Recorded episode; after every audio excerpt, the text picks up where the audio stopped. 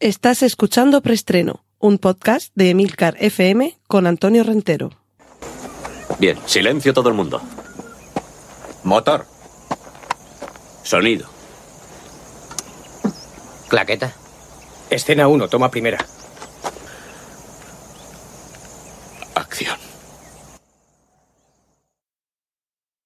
Saludos y bienvenidos una semana más a Preestreno, el podcast de Emilcar FM, donde os voy contando las últimas noticias de cine y series de televisión.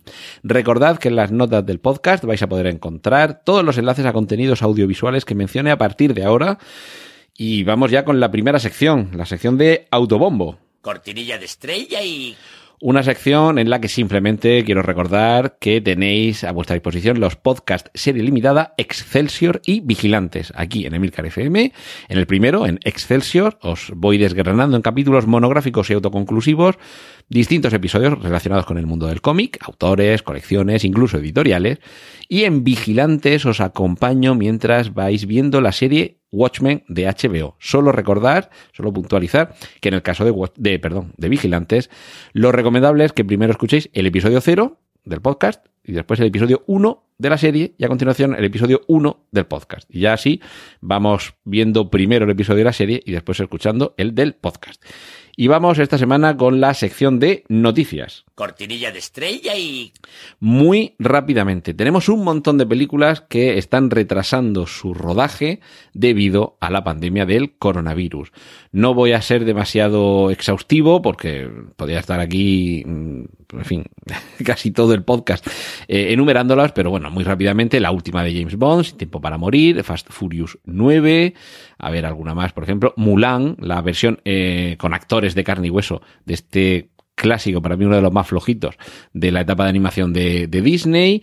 Eh, un lugar tranquilo 2, en fin, hay una serie de, películas que se han visto muy afectadas en su rodaje hasta el punto de tener que detener el mismo. Y bueno, derivado un poco también de todo esto de, del, del coronavirus, sabéis que estamos un par de semanas sin estrenos cinematográficos. Esta última semana sí que se estrenaron, pero la semana en la que estamos, por ejemplo, no va a haber estrenos, por lo menos aquí en España, en salas de cine, también en otros muchos países, y la semana que viene probablemente tampoco y ha aprovechado esta circunstancia universal y, NBC para un nuevo y revolucionario sistema de disfrute del contenido audiovisual, que es que lo puedas ver en casa mediante streaming el mismo día del estreno. Eh, vamos a ver, ¿cómo el mismo día del estreno? No me voy a tener que esperar en lo que se llaman las ventanas de exhibición, a que primero saquen la película en DVD barra Blu-ray, a que después aparezca en alguna plataforma de streaming y que al cabo de los meses o incluso de algún año ya la pueda ver en abierto en algún canal de televisión. Pues esa es precisamente la revolución. El reducir esa, esa ventana de exhibición a cero. El mismo día del estreno la puedes ver en streaming. Ojo, ojo pagando 19,99 dólares por un visionado que te da derecho durante 48 horas a poder volver a verlo o interrumpir el, visionado. Y seguro que os parece caro. 19,99 por ver una única película cuando eso es casi lo que pago durante todo un año para Amazon Prime. Claro, pero el que algo quiere, algo le cuesta. Y si quieres ver la película en tu casa el mismo día del estreno, esto es lo que cuesta 19,99. Oiga, pero a ver, esto es mucho más que el precio que pago por una única entrada. Sí, pero con estos 19,99 puedes sentar en tu salón a todos los que te quepan, con el proyector o el televisor que tengas, parar, disfrutar, cenar lo que tú quieras, que no te pongan pegas en la entrada del cine, porque señor no puede entrar con la comunidad que trae de fuera. En fin, que el que algo quiera algo le cuesta y no sé, yo creo que esto puede ser un primer paso que funcione bien para una nueva forma de ver el cine en casa, que en muchas ocasiones es como mejor se ve, sin necesidad de estar recluido o confinado. Cortinilla de estrella y... Vamos con noticias de cine. Ya podemos ver, y podéis ver si entráis a la nota del podcast, el tráiler de la nueva maravilla de Pixar. Si sumamos Coco y del revés, es decir, si sumamos la percepción de la pérdida de los seres queridos porque fallecen, con la percepción de cómo funciona nuestro cerebro, eh, perdón, nuestro cerebro por dentro, podemos tener los elementos que nos permitan identificar esta película. Soul. que en español significa alma, pero que también es el nombre de un estilo musical que precisamente alude a esa procedencia tan íntima de lo que se canta o, de la música de, que pertenece a este estilo. La historia me parece más que atractiva. Un, un músico que en un momento parece que de bastante éxito, con una muy buena noticia y que tiene que ver con su pasión por la música, fallece. Iba a donde van las almas, pero claro, él está empeñado en que no le toca todavía no, no debe abandonar el mundo de los vivos precisamente cuando tiene algo tan, tan, tan bonito, tan mágico y que tanto le, le llena, tan al alcance de la mano. El tráiler nos propone un recorrido por ese mundo de las almas que van, no sé si penando o buscando algún destino tiene eh, algunos hallazgos visuales, y ya solamente con el tráiler nos permite aventurar que Soul va a ser una de esas películas de Pixar que, que nos van a tocar muy, muy, muy adentro, como puede ser el caso de las dos mencionadas, de Coco y del revés. Y me parece que estamos ante uno de los grandes futuros clásicos de Pixar. Así que echadle un vistazo al tráiler y ya seguramente me daréis la razón. Y bueno, mm, dos actores que se van a pasar al otro lado no de la fuerza, sino de la cámara. Jamie Foxx va a dirigir su primera película y también Ernesto Sevilla, este cómico del clan de los chanantes, que sí que apareció también en, varias películas como, como secundario, incluso en una estaba como, como protagonista. Pero en este caso eh, está aprovechando estos días de confinamiento doméstico para ultimar el guion de la primera película que va a rodar. Y además, en una entrevista que ha ofrecido, que me parece bastante interesante lo que, lo que nos cuenta, Mm, revela algo que seguramente muchos os habréis dado cuenta. Yo voy a, ver si, localizo dónde están sus, palabras, porque eh, precisamente lo que menciona es, a ver, pues ahora mismo parece que no lo encuentro, pero bueno, básicamente nos cuenta que está un poquito harto de que cada vez que se rueda una nueva película aparezcan todas las comedias españolas iguales. Ya sabéis, ese típico formato de adaptación de una película de gran éxito, de una comedia de gran éxito en Francia o en Italia, que se adapta a la idiosincrasia nacional y que además el cartel suele ser amarillo con letras azules. Esto es, o al revés, o azul con letras amarillas. Esto seguro que habéis visto cada año media docena de películas de este tipo, ¿verdad? Pues Ernesto Sevilla dice que con su historia quiere romper esta, no sé, este, este formato en el que parece que están cayendo últimamente todas o muchas de las comedias cinematográficas españolas que además casi parece que también lo que hacen es alargar un capítulo de una serie televisiva. Esto seguro que todos os habéis dado cuenta en más de una película española de humor tenéis la sensación de estar ante un capítulo alargado, un especial de Navidad, por ejemplo, un episodio piloto alargado de alguna, de alguna serie española. También tengamos en cuenta que estamos muy mal acostumbrados a que en España las series televisivas cómicas no duren 24 minutos como el clásico formato sitcom, sino que se vayan a la hora y media. Con lo cual, al final ves una película teniendo la sensación de que estás viendo un capítulo de una serie de televisión. Esto es lo que dice Ernesto Sevilla, que quiere romper y vamos a concederle el beneficio de la duda. Ya os iremos informando cuando sepamos algo más y sobre todo cuando sepamos eh, cómo se titula esta película y de qué va. de estrella y... Ha entrado demasiado rápido Homer Simpson, perdón. Remakes y secuelas. Vuelve Scream. ¿Cuánto tiempo llevábamos, verdad? Sin, sin una entrega de esta saga. Pues vuelve, no tengáis mucha prisa. Eh, pero la tenemos ya enseguida por aquí.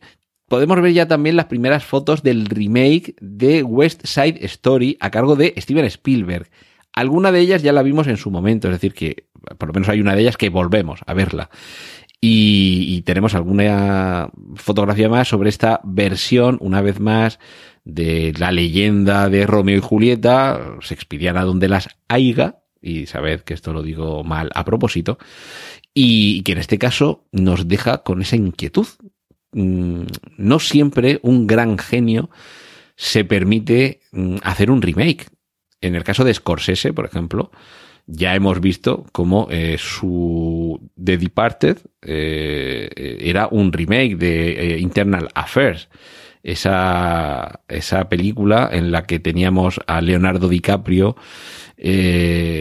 emboscado dentro de la mafia y, teníamos a un agente de policía que realmente eh, era eh, hijo de la mafia, mientras que Jack Nicholson era la, la rata que lo movía todo. Y esa película de Martin Scorsese es un remake de una película hongkonesa. Eh, sí que es cierto que en este caso el reto es mucho mayor, porque West Side Story es uno de los grandes clásicos del cine musical. Y, en fin, creo que es una de las películas de la carrera de Steven Spielberg que quizá estén generando más expectación porque es todo un reto. De momento la fotografía pues tampoco nos permite saber mucho, una ambientación parece que cincuentera y, vamos a ver esta, esta nueva versión si permanece a la altura de lo que se espera de Steven Spielberg. Y me vais a permitir una debilidad. Destino final. Hay cinco películas, pero ya está en marcha la sexta entrega. Debo decir que es mi saga favorita de cine de terror, saga, franquicia, como lo queráis llamar, yo creo que más bien saga. Y la forma en la que terminó la quinta, han pasado ya unos cuantos años, no voy a hacer demasiado spoiler, pero simplemente decir que es eh, un final circular, que nos remite el final de Destino Final 5 al principio de Destino Final 1. Se completa el círculo, algo que yo realmente cuando vi el tráiler ya intuí por dónde iban a ir los tiros, por algo tan sencillo como, como la ropa, la ambientación. Me daba la sensación de que volvíamos atrás y digo, no serán capaces de hacer una especie de precuela de Destino Final 1 y con ello culminar el círculo. Pues sí, ese bucle quedaba cerrado en una saga que si no la conocéis o no habéis visto todas las películas, quizá la 1, la la 3 y la 5, la, las impares, le pasa como con Indiana Jones, que las impares son las buenas. Y bueno, a falta de ver Indy 5, de acuerdo. Pero eh, creo que merece mucho la pena, sobre todo por lo que tenía de originalidad, esas muertes muy imaginativas y que es la propia muerte, no, no el personaje, o sea, no un, una calavera con una guadaña, no, no. La muerte como concepto es el, el, el villano de la película. Una concatenación de, de acontecimientos que culminan con la muerte de alguien. El líquido que se derrama, que pasa por un sitio, que hace que una pieza se suelte, que el, una corriente de aire abre una puerta que genera una vela que se apaga y el gas sigue. Vamos, que al final te resbalas, eh, te apoyas donde no querías, sale una pieza volando, se te clava, del gesto de, con el que te estás quejando, te apoyas donde no debes, salta una chispa y el gas que estaba saliendo porque se había apagado, porque había hecho corriente, hace que explote la casa. Vamos, que como decía Devon Saba en la primera película, cuando se quedaba encerrado en una cabaña, como muchos pueden estar o podemos estar estos días encerrado en una cabaña para que nadie le pueda matar, eh, y se, da, se hace un corte con una, con una lata y dice, ah, que, que me vas a matar por, por, por, por, una hemorragia de un corte así o por tétanos, me vas a matar por tétanos. Eh, me parece que era una mezcla de, imaginación desbordante a la hora de idear esas muertes, algunas de ellas tan complicadas. No sé si era en la segunda en la que entraban en un gran almacén de estos tipos, de estos de bricolaje, tipo Leroy Merlin. Y cuando veías que entrabas, decías, o sea, de aquí no va a salir nadie vivo, porque clavos, sierras, picos, palas y azadones, como decía el gran capitán, que de aquí no va a salir vivo nadie. Pues va a haber una sexta, va a haber un destino final 6, del que de momento no hay mucho detalle. Eh, no sé si van a continuar por algún lado, no sé si va a ser un, reboot, un reinicio, un nuevo comienzo, pero por favor, estad a la altura, ved bien, espero que se haga con pasión, que, que con pasión ribereña, que además es como se hacen las cosas aquí en Emilcar FM, que quien esté a cargo de este, de este proyecto, que se empape de las cinco anteriores, que no repita, que no tengamos lugares comunes, que no sea fácil, que nos proponga un reto a los espectadores, que se proponga un reto a sí mismo y que Destino Final 6, si puede, sea capaz de superar a las cinco anteriores. Chicos, es la muerte la que nos persigue. Cortinilla de estrella y... Y vamos con las series. David Lynch, que nos dejó a muchos pensando que nos estaba tomando el pelo con la tercera temporada de Twin Peaks, vuelve, en este caso, para Netflix con una nueva serie de la que tampoco hay demasiadas, demasiadas noticias, demasiados, perdón, no hay demasiados detalles, simplemente que va a tener una, una miniserie, por cierto, eh, lo cual ya limita un poco el posible daño, que va a ser para Netflix y al parecer no va a ser eh, una nueva temporada de Twin Peaks, sino que más bien puede ser eh, algo que tenga más relación con la línea que estableció en Mulholland Drive hay, eh, bueno, esto tiene que ver también con la, el rumor de que Naomi Watts y Laura Dern serían dos actrices que ambas han aparecido en trabajos de David Lynch y que habían acudido a una reunión en la sede de Netflix días atrás. Entonces parece, parece que por ahí por donde vienen todos los rumores. En cualquier caso, David Lynch, por mucho que nos deje con el culo torcido, con ese pelazo que tiene, va a seguir concitando nuestra atención. Y, otra actriz que también ha sido vista en este caso, seguro que por la sede de la productora, por la que vaya a encargarse de la serie, es Uma Thurman que va a aparecer también en una serie, en este caso para Apple. Recordemos que Apple TV Plus tiene también sus propias producciones y ojo, porque aquí sí que podemos saber de qué va la cosa. Si tenéis mucho interés, buscad una serie israelí que se titula False Flag, o sea, falsa bandera, y parece que sería esta la, la serie que toma como base la que va a protagonizar Uma Thurman, que se titula Suspicion que si no estoy mal informado, eh, suspicion significa sospecha. Espero no estar equivocándome. Seguro que Juan Inquilator, que es nuestro gurú del inglés aquí en Emilcar FM, estará presto a sacarme de mi error.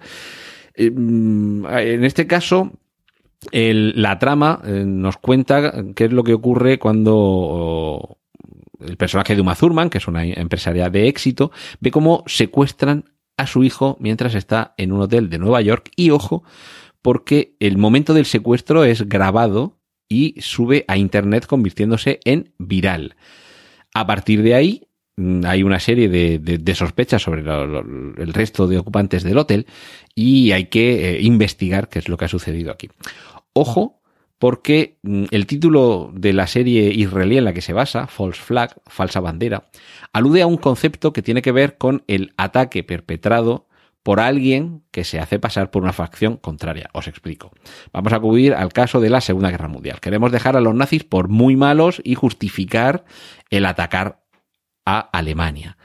Tan sencillo como disfrazar unos cuantos soldados americanos con el uniforme nazi que ataquen al objetivo que sea y como todo el mundo habrá comprobado que los nazis son los que han atacado, ya sabemos que los alemanes son los malos y que es contra ellos contra los que hay que combatir. Vale, pues eso sería lo que se llama un ataque de falsa bandera, porque estás enarbolando una bandera que realmente no es la tuya. Entonces a mí me da que esto de que la serie israelí en la que se basa este formato de Suspicion se titule False Flag, sin conocer la serie y sin haber visto más información, me da que todo va a ser alguna estratagema urdida por alguien haciéndose pasar por otro alguien no quiero estar destripando nada que no descubrierais por vosotros mismos si tuvierais la suficiente curiosidad para buscar o bien esa serie israelí de qué va o qué significa lo de falsa bandera. Y muy rápidamente, Sam Raimi muestra con 50 eh, estados de miedo o 50 states of fright un, eh, una microdosis de antología de terror. Y ojo, porque esto se supone que solo lo vamos a poder ver en móviles hay una plataforma que se llama Kiwi, pero no escrito como la fruta ni como el pájaro, escrito con Q, U y latina, B y latina, Kiwi, que se supone que en abril presentará esta serie, en la que habrá pequeños episodios de 10 minutos de duración y producidos por Sam Raimi. Pequeñas historias de relato con formato corto en cuanto a tiempo y seguro que eh, impresionante porque eh, no os voy a aburrir contando el argumento de algunos de los que aparecen en internet de que va, echarle también un vistazo al, eh, al, al tráiler, pero, pero bueno, con nombres como Teisa Farmiga o Asa Butterfield, que, que, gran actor que es Asa Butterfield, el protagonista del juego de Ender, por ejemplo, y, y, todo esto, historias que nos recuerdan mucho esos relatos de mm, un poco de terror, de, de, de misterio, con algún elemento quizás sobrenatural que todos hemos leído en nuestra adolescencia y que seguramente con este formato de Sam Raimi nos va a hacer disfrutar de lo lindo cortinilla de estrella y... Vamos con los cómics. Mark Ruffalo, que es Hulk en las películas del universo cinematográfico Marvel, parece que va a encarnar a ese mismo personaje en la serie She-Hulk, es decir, Hulka, para los que leíamos en los años 80 los cómics de este personaje debidos al grandísimo John Byrne, o como nosotros decíamos, John Byrne. Ojo con el universo cinematográfico Marvel, porque el hecho de que Disney comprara Fox, además de estar convirtiendo en una pesadilla el estreno de la película de los nuevos mutantes, también nos ha privado de ver a Antonio Banderas como el villano de Los Nuevos Mutantes 2. ¿Cómo que dos? Pero si solo se ha hecho la primera y llevamos como dos años a ver si la estrenan, que es esto de Nuevo Mutantes 2.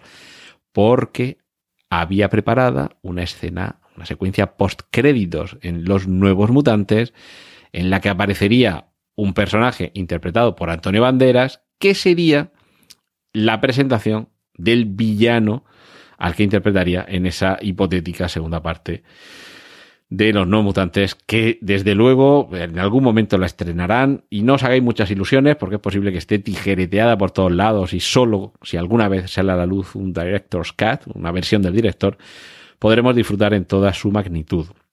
Y bueno, en cualquier caso, por bien que funcione, y, ojo, porque hay aquí algún, alguna actriz, sobre todo, más que interesante de ver en esta película, por bien que funcione, no va a tener continuidad, porque dudo mucho que en el universo cinematográfico Marvel quieran darle continuidad a algo que no han creado ellos. Es posible que suceda como con el increíble Hulk, en la que el personaje sí estaba integrado en el universo cinematográfico Marvel, aparecía el personaje de Nick Furia, eh, interpretado por Samuel L. Jackson, aparecía Thunderbolt Ross, eh, también ese personaje a final de la película, que ahora vamos a ver en nuevas entregas del universo cinematográfico Marvel, creo que en La Viuda Negra 2, perdón, en la película La Viuda Negra le vamos a volver a ver pero si continuaran con las historias de los nuevos mutantes, es posible que los personajes digan, bueno, como hemos estrenado esa película, vamos a coger algún elemento que nos interese y si hay que hacer casting nuevo y cambiar de actor o de actriz, lo cambiamos. Así que me temo que de momento nos quedamos sin Antonio Banderas como villano del universo cinematográfico Marvel. Y bueno, he hablado antes de películas que se han paralizado por su, rodaje se ha paralizado por todo esto del coronavirus y también se ha paralizado la grabación de eh, eh, Halcón y el Soldado de Invierno. Pero una buena noticia, y es que Tom Holland confirma que hay Spider-Man 3 y que en Spider-Man 3 vuelve a estar Zendaya, su Mary Jane particular en este Spider-Universo cortinilla de estrella y... Y finalizamos por esta semana con la sección dedicada a las adaptaciones. Ya podemos ver a los actores de carne y hueso que interpretan a Wendy y Peter Pan en la versión, no de imagen real, sino como digo, con actores de carne y hueso, de Peter Pan. Y debo decir que los dos me parece que tienen una cara adorable. Me parece que estos dos actores van a ser unos eh, Wendy y Peter Pan magníficos. tengo por aquí eh, bueno, la cara que tiene de pillo el chico que va a hacer de Peter Pan es, es para comérselo. Pero es que la actriz que va, a hacer, eh, que va a hacer de Wendy, atento, porque es una niña también adorable. Él se llama Alexander Moloni y ella se llama Ever Anderson, que me imagino que se pronunciará Iver Anderson. Y bueno, esto, esto sí que me parece mmm, Drácula. Si no habéis leído la novela, leedla y releedla. Yo creo que debe ser la novela que más veces he leído en mi vida y no es ni de lejos mi novela favorita, pero es que está tan bien, eh, es tan innovadora, tan revolucionaria. Y sí que es cierto que el personaje es tan potente, aunque realmente para mí no se parece en, casi nada al Drácula que hemos visto luego en el cine. Esto es lo grande que tiene la novela de Bram Stoker. Genera un icono capaz de adquirir vida propia con las visiones que otros han ido teniendo. Pero la buena noticia es que si seguís el cine de terror conoceréis los estudios Blumhouse, que están revolucionando en los últimos años la forma de contar historias de miedo. Pues bien, Blumhouse se va a encargar de hacer una nueva versión cinematográfica de Drácula. Que muchos estaréis diciendo, otra vez Drácula, por favor, pero qué peñazo. Si acabamos de ver una serie en la BBC que a algunos nos ha encantado y otros no han podido con ella. Otra vez, sí, las que hagan falta. Drácula, sabéis, no es que sea inmortal, es que es un personaje que no muere. Así que siempre tendremos a Drácula. Y ahora me quiero poner un poquito más solemne. Eh, os voy a dejar el estremecedor, espeluznante y humedecedor de ojos tráiler de la serie Patria, que está a punto de estrenarse y que adapta la novela homónima de Fernando Aramburu. A ver, el 17 de mayo HBO va a comenzar, si no estoy equivocado, es la primera serie de producción española de HBO. Y el 17 de mayo es cuando estará a disposición, no sé si a capítulo por semana. La novela, para quien no lo sepáis, cuenta la historia de, por resumir mucho, de dos familias en el entorno de la violencia que se vivió en el País Vasco con el terrorismo de ETA. Dos familias, la de la víctima y la del terrorista por resumir también mucho. En el, en el tráiler vais a encontrar bastantes claves de, de qué va todo esto.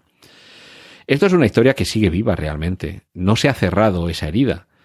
Quizá no esté sangrando, mm, la cicatriz tiene mejor pinta, es posible que, que desde fuera mm, no escueza demasiado, pero esa herida no está cerrada. Y creo que Patria remueve un poco las conciencias y me parece que es necesario que siga haciéndolo alguien con una novela como es la de Fernando Aramburu o como, o como en esta serie. Porque es que esto no ha terminado. Simplemente hay quien ha dejado de matar, hay quien está saliendo de la cárcel después de haber cumplido la condena merecida por sus actos, pero esto no, esto no ha terminado, por desgracia, y el dolor es lo que nunca va a terminar porque hay gente que, que murió, que fue asesinada por una causa política, que es la peor de las causas para ocasionar la muerte de alguien, y por desgracia los que estaban eh, jaleando, o impulsando y apoyando o simplemente consintiendo esa violencia, en, muchas, eh, en muchos casos con la boca pequeña. Eh, han, rectificado todo el dolor que causaron. Algunos ni siquiera se han arrepentido y ni, ni, se ha pedido perdón por ello. Entonces, por eso digo que es una herida que quizá no sangre, pero sigue abierta y a muchos, evidentemente, le sigue, le sigue doliendo. Incluso algunos que, que no lo hemos vivido directamente. Yo lo más cerca que he estado y diría que por suerte es que cuando aquí en Murcia se puso un coche bomba al lado de la, del cuartel de la Guardia Civil, yo me encontraba dos manzanas, el suelo tembló, salimos, eh, mi amigo Pepe y yo, eh, Pepe Montijo, si me oyes un saludo, nunca olvidaré esa noche, y todavía guardo un trozo de hierro que cogí humeante dos manzanas más lejos de donde estaba el coche bomba, y estaba en mitad de la calle un trozo de hierro que echaba humo, y y todos sabíamos lo que había pasado. Teniendo el cuartel de la Guardia Civil tan cerca, nos temíamos lo peor. ¿Cómo habrá sido el haber vivido esa, situación, esa violencia, esa impotencia, esa, esa pérdida, esa sin razón? Si algo de conciencia le queda a alguien y se la remueve, leer la novela o ver la serie, hacedlo. Y también os digo que si tenéis un mínimo de sensibilidad, el tráiler ya hace que se encoja el corazón, pero creo que es necesario que se nos siga encogiendo el corazón con estas, con estas cosas. Eh, lamento haber terminado con este tono, pero lo siento ante la violencia terrorista, ante la barbarie y la sin razón de ETA, creo que no, no caben medias tintas y yo desde luego no voy a echar un paño caliente encima. Así que esa es mi última recomendación, que, veis, que veáis el tráiler, que veáis la serie y que reflexionéis. Y la semana que viene espero que sigamos por aquí todos y que tengamos muchas más noticias de cine y series de televisión aquí en preestreno. Un saludo de Antonio Rentero. ¡Y corten! Gracias por escuchar preestreno. Puedes contactar con nosotros en emilcar.fm barra preestreno, donde encontrarás nuestros anteriores episodios. Genial, la positiva.